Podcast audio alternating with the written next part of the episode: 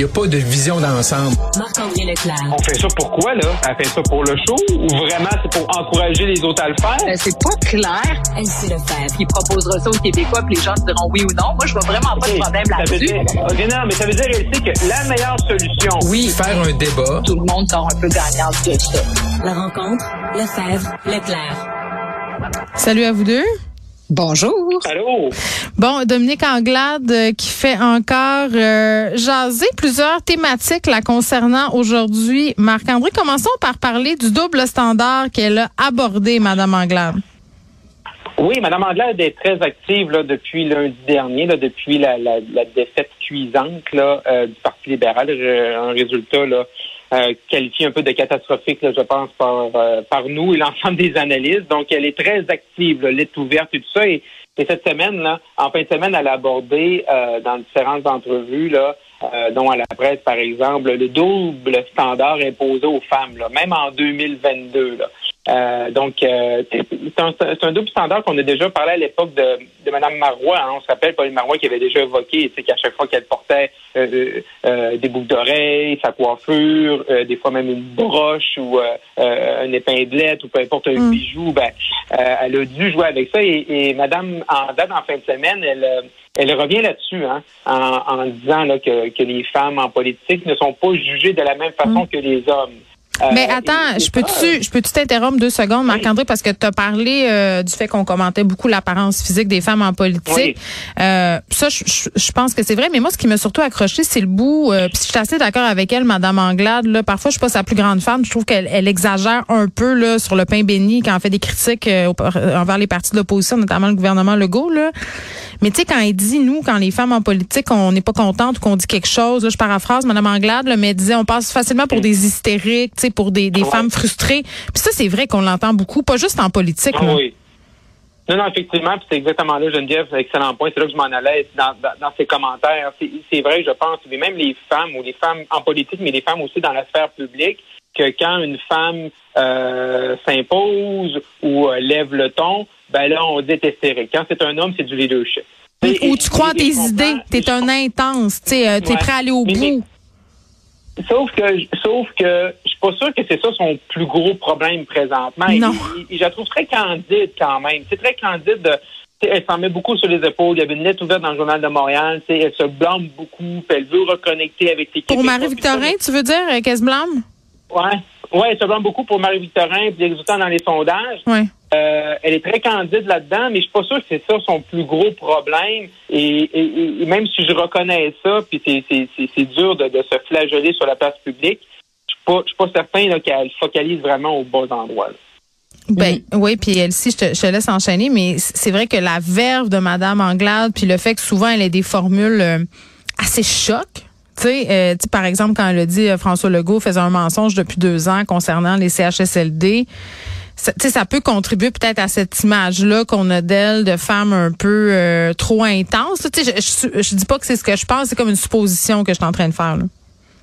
Ben moi j'ai beaucoup réfléchi aux questions là, qui touchent la place des femmes Oui. en politique. Euh, À l'époque, j'ai beaucoup travaillé justement à, à voir comment on peut augmenter la participation. Moi, quand j'avais été élue en 2004, Mm. on avait obtenu le, le plus haut niveau de femmes. Là. À l'époque, c'était 40% Ensuite de ça, pendant plusieurs années, ça avait diminué. Là, ça a réaugmenté. Je pense que euh, la, présence des femmes en politique a beaucoup augmenté. Donc, la- leur contribution est reconnue et tout ça.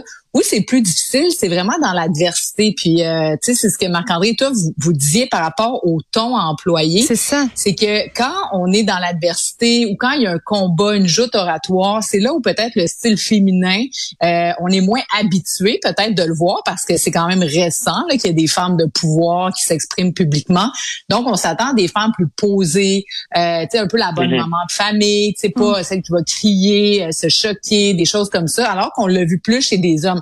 C'est de moins en moins accepté, ceci dit, chez les hommes. Mais bref, on est plus habitué. Puis euh, pour Madame Anglade, ce que j'ai comme un peu dénoté dans sa lettre, parce que moi aussi je trouve que le problème euh, de sa lettre, c'est le moment. Donc euh, là, ça va mal pour les libéraux, ça va pas mal parce que tu es une femme, ça va mal parce que ça va mal chez les libéraux, puis vous savez plus où vous enlignez, puis bon, tu es la chef, donc tu prends sur toi. Donc je trouve que le moment est très mal choisi. Mais ce que j'ai dénoté, c'est que le double standard dont elle fait par- euh, dont elle parle, c'est aussi beaucoup que ça la ça la peut-être ça la ça la tétanise par moment. Elle, elle, arrive pas à être elle-même. Elle voudrait s'exprimer d'une certaine manière, mais elle est dans la retenue. Donc, elle s'impose à elle-même un cadre, une manière de parler qui fait en sorte qu'elle arrive mal à communiquer avec les Québécois parce qu'elle est pas naturelle. Moi, c'est un peu ça, tu sais, que j'ai j'ai trouvé, en tout cas, que j'ai dénoté dans sa lettre. Mm. Puis, euh, puis ça, puis ça existe pour vrai parce qu'effectivement, si tu t'imposes à toi-même un cadre, ben ça devient plus difficile après ça de s'exprimer. Moi, j'ai une question hyper délicate, ok? Est-ce que le fait que ça soit une femme puis une femme racisée en plus, ça lui nuit? Hmm. Ben c'est sûr que c'est sûr que c'est peut-être un enjeu, mais euh, c'est pas évident à dire. Mais c'est sûr qu'elle est un modèle. Il y en a pas beaucoup avant. Ben, il y en a un modèle. C'est un modèle d'un côté, puis il y a d'autres personnes malheureusement qui ne sont pas prêts à ça. Moi, je pense. oui, oui, c'est sûr qu'il y a une proportion de la population. Tu as raison, Geneviève, sans doute. Mais je, suis d'accord avec Elsie, c'est que c'est pas Madame Anglade, dans son rôle de chef du Parti libéral du Québec, c'est pas ça son, son problème, c'est pas ça. Il est pas là le problème. Fait que c'est de la diversion, tu penses qu'elle essaie de faire? Non, non, je pense que c'est une diversion. C'est juste que là, elle, cherche, vraiment elle cherche. À mm. tu veux, elle cherche, puis tu veux, tu, c'est ton leadership qui est attaqué, tu sais. Puis là, est-ce que tu veux être une mm. chef de parti de seulement un mandat, tu sais, parce que sais, présentement, là, euh, si on regarde notre boule de cristal, si tu dis Mme mm. va faire l'élection du 3 octobre 2022, ben après ça, elle sera plus chef. Là. Fait qu'aussi, elle, elle essaie aussi de protéger la suite parce que tu peux pas juste avoir une seule chance. sais. Euh, mais je pense qu'elle regarde au mauvais endroit de penser que c'est parce que c'est à cause de, de, son sexe ou, ou, peu importe. Je pense mm. que malheureusement, elle a pris un bateau. Elle a l'air de se donner des excuses. Ben c'est ça que ça ce que ça laisse sous-entendre alors que je suis pas sûre que c'est ça. Mais c'est sûr qu'il existe aussi un double standard. Tu sais, je pense que euh, ou c'est peut-être que les femmes ont la couenne moins dure parce que pendant la pandémie, là, on était quand même assez dur avec euh, avec Monsieur Roberge mais il est encore là, puis il se présentait. Alors que pour les femmes, l'enjeu, c'est qu'on a été durs, mais ils ont été tassés. Tu sais, quand on regarde à mm-hmm. Madame Mécan, euh, bon, mm. Marguerite Blais, elle s'est un peu tassée d'elle-même. mais Robert, on le tasse pas, on sait pourquoi. Là, c'est un des fondateurs, euh, bon, des membres fondateurs du parti. mais Marie Trou aussi, c'était ça. Donc, euh, à la limite, elle était là en même temps que Monsieur Roberge. Donc, on est peut-être un peu plus sévère et prompt à juger de l'incompétence d'une femme versus un homme. C'est ça, je pense pas que les femmes sont moins fait fort. C'est ça qui donne. Ben c'est ça qui donne comme impression. Euh, il est à tout, puis ça t'as absolument, euh, t'as tellement raison. Mais bon, euh, c'est un sujet pour lequel il va encore faire bon de réfléchir quelque temps. C'est ce que j'ai envie de dire. parlons de la CAQ. Si d'autres députés qui ne vont pas se représenter, là, tu faisais référence notamment à Mme McCann et à Mme Blais, mais il y en a d'autres?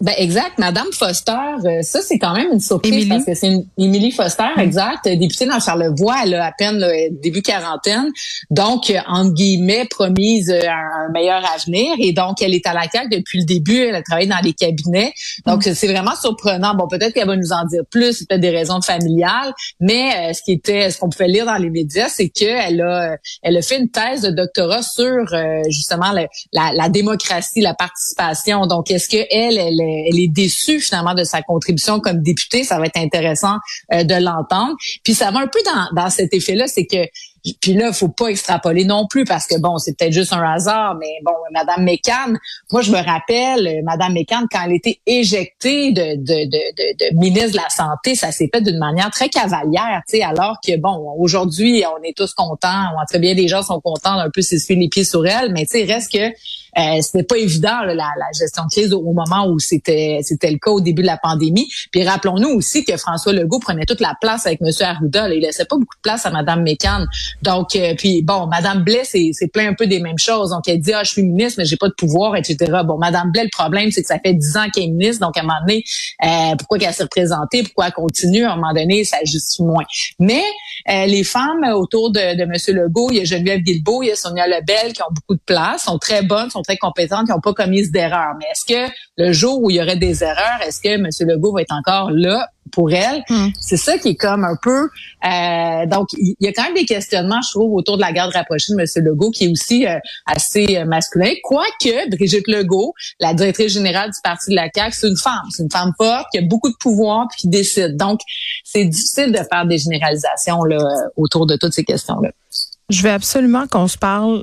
Je ne sais pas si vous avez vu ça passer, les vœux de Pâques de Jean Charest, Marc-André. OK, je les lis aux Oui. auditeurs pour ceux qui l'ont pas vu. Oui. Qu'avez-vous fait de Jean Charest? Euh, Joyeuse Pâques à tous ceux qui, au Canada et dans le monde, le célèbrent, euh, la célèbrent aujourd'hui. Pâques est une période de réflexion sur les sacrifices de Jésus. C'est aussi l'occasion pour les familles de se réunir pour célébrer le renouveau et envisager l'avenir avec espoir. Ça, ça va, Jean? Et Burn Again Christian? Qu'est-ce qui se passe, Marc-André? Je veux dire, tu me Ben, niaises, Jésus, dire- là, tu courtises le conservateur de l'Ouest canadien? Je veux dire. Et oui, pipelines. ben oui, ben oui. My God! Ah. Ben, c'est ça, c'est ça une course à la chefferie. Ouais, mais il Ça, croit pas. On y croit pas deux secondes. Arrête, là. C'est ça une course à la chefferie. C'est pas faire des mensonges, une course à la chefferie? Ah, des fois, oui. Euh, non, mais c'est ça. Mais tu sais, monsieur, autant un, un candidat hors Québec va faire un offre pour courtiser les Québécois, mais Ouais. monsieur euh, comme bon Québécois, doit faire euh, doit courtiser les, les, les, les électeurs, euh, Mm. les membres conservateurs dans l'Ouest. Eh, Et peut-être. aujourd'hui, c'est la dernière journée. C'est la dernière journée. Il y a huit candidats. et C'est la dernière journée pour déposer ta, ton application, ta demande et ta candidature. Et après ça, tu as jusqu'au 29 pour ramasser les 500 signatures et le 3 000, 300 000 là. Fait que d'ici 10 jours, on va vraiment avoir la liste finale. On va avoir encore une bonne idée là, euh, demain matin. Là, sont huit candidats. Mais M. Charest, il n'a pas le choix de courtiser sur euh, la droite plus religieuse. Après ça, il faut qu'il courtise, comme Elsie vient de le dire, sur les oléoducs. Moi, j'en ai construit, puis je vais en construire d'autres. Hmm. Euh, Non, mais a- ça, a ça aussi, c'est épouvantable. Là. Ben, je veux dire, il y a son, il y a son narratif, puis il l'a déjà fait comme premier ministre du Québec. Moi, je pense que ça peut le défendre, euh, puis il peut l'expliquer. Mais également, ça fait partie de son appel. Et hier soir, on devait tout le monde en parle que la juge euh, France Charbonneau a quand même là, commenté sur le passage de M. Charest. la Ah, écoute, elle l'aime assez. Elle l'aime assez. Ben, de sa non-implication. Mais oui, Si je le sais, je te. exact. C'est sur sa non-implication. Tu dis, ah ben moi, je j'ai pas été appelé à la commission, mais tu sais, Mme Charbonneau, hier, nous dit, ben, il aurait pu y aller, là. Après ça, oui, ça a eu des impacts sur les enquêtes en cours Ouais. qu'il y avait à l'époque. Euh, mais il aurait pu venir s'il avait vraiment voulu. Fait que, euh, disons qu'elle a corrigé un peu, là, ce que M. Charest a dit la semaine dernière. là. Mais surtout que moi, ce que j'ai dénoté, c'est qu'elle a dit s'il avait demandé à venir, c'était différent Oui. parce que c'était de son propre chef. Alors que si la commission l'avait contraint, on n'aurait pas pu se servir de son témoignage pour porter des accusations. Mm. Donc, ce qu'on peut déduire de la juge Charbonneau, c'est que il y avait une preuve tellement forte, qui était tellement sûr d'accuser M. Charret, qu'il voulait être certain de pas perdre de munitions pour être capable d'aller en cours avec ça. En tout cas, c'est ce qu'elle a laissé planer au, pendant l'émission. Puis donc, c'était en rien pour aider là, la, la réputation de M. Charret. euh, bien au Exactement. contraire, là, suite à son passage à lui. Il aurait pu y aller. dit- Puis- puis c'est- c'est- ça Attends, veut dire puis, aussi que oui. la porte était la porte était ouverte là. Il aurait pu y aller avec avec lui puis avec ce qu'Elsie vient d'expliquer, mais lui il aurait pu dire je veux absolument puis j'y tiens puis je veux y aller. Puis ça, il ne l'a pas dit ça la semaine passée. Exactement. Il a dit aussi euh, qu'il avait construit des oléoducs et qu'il allait en construire d'autres. C'est que, écoute, Non, son, mais- son compte, est, c'est vraiment ses médias sociaux, c'est un feu roulant hein, d'allégations incroyables. Mais je pensais que c'était une blague, sérieusement. Mais c'est pas tellement un bon- une bonne pub. tu sais, C'est un peu mais- bizarre comme ton d'ailleurs. C'est incroyable. Donc, euh, et je vais en construire d'autres, tu sais, comme s'il était fier Ouais. de ça, comme si oléoducs, c'était l'avenir. C'était Mais ça l'affaire. Il dit, ben, c'est ça. Puis moi, j'ai vu plein de commentaires sur mes réseaux sociaux à moi, mais évidemment, des gens qui sont contre les, les pipelines puis les oléoducs. Donc, tout le monde était comme, mais qu'est-ce que c'est ça? Mais lui, il s'adresse aux conservateurs. Puis les conservateurs, ben, ils en veulent des pipelines, ils aiment ça le pétrole, ils aiment Jésus, puis, euh, tu sais, sont, euh, sont, sont contre l'avortement. Hey, la Non, prochaine, mais non, mais attends, moi j'ai hâte, euh, j'ai hâte au shooting photo de Jean Charest avec un chapeau de cowboy sur le summum, quelque chose du genre là, dans un magazine masculin là. Ben, c'est ça. Oh, Marc-André, pas sûr? T'es pas sûr, Marc-André? Avec euh, Ah. des mitraillettes. Excuse-moi, parce qu'on a eu le, le chandail en V des Renault Tool. On, se rend là. On- la prochaine non. étape, c'est peut-être ça là. Ouais, mais on verra si monsieur euh, comment comment on verra comment monsieur Charest va, va se débrouiller le 10 septembre, le jour du vote. Là. Ouais. On voit vraiment que monsieur Poliev là euh, soulève les foules. Ah, ben oui. Euh, c'est pas la même chose avec monsieur Charest. Euh, même monsieur Poliev ce soir est du côté de Toronto, hein, fait qu'on va surveiller ça, là, voir euh, s'il attire autant là, qu'en Colombie-Britannique, qu'en Alberta, puis en Saskatchewan, puis au Manitoba. Mm. Mais euh, monsieur, monsieur Charest, je pense, on le sent, on l'a vu dans, il était en entrevue euh, jeudi dernier, monsieur Charest, avec Mario Dumont, puis on, on sentait là, que Et il a dit trois, quatre fois, allez sur mon site internet acheter des cartes de membres. Là. Fait que c'était vraiment un appel aux cartes de ben, membres. Moi, j'invite les gens. Euh, oui, on l'a écouté, euh, Jean Charest, tout le monde en parle, mais je pense que la performance qu'il a livrée avec Mario Dumont, pour les gens qui s'intéressent à des questions de Mario, en tout cas, je, allez écouter cette entrevue-là. Je pense que ça vaut la peine. d'être disponible sur le site de Cube. Je rappelle aux gens là, que le débat c'est le 11 mai prochain à Edmonton, 25 mai à Laval. Donc Marc André, évidemment, c'est sûr qu'on va en reparler d'ici là. Je vous dis à demain.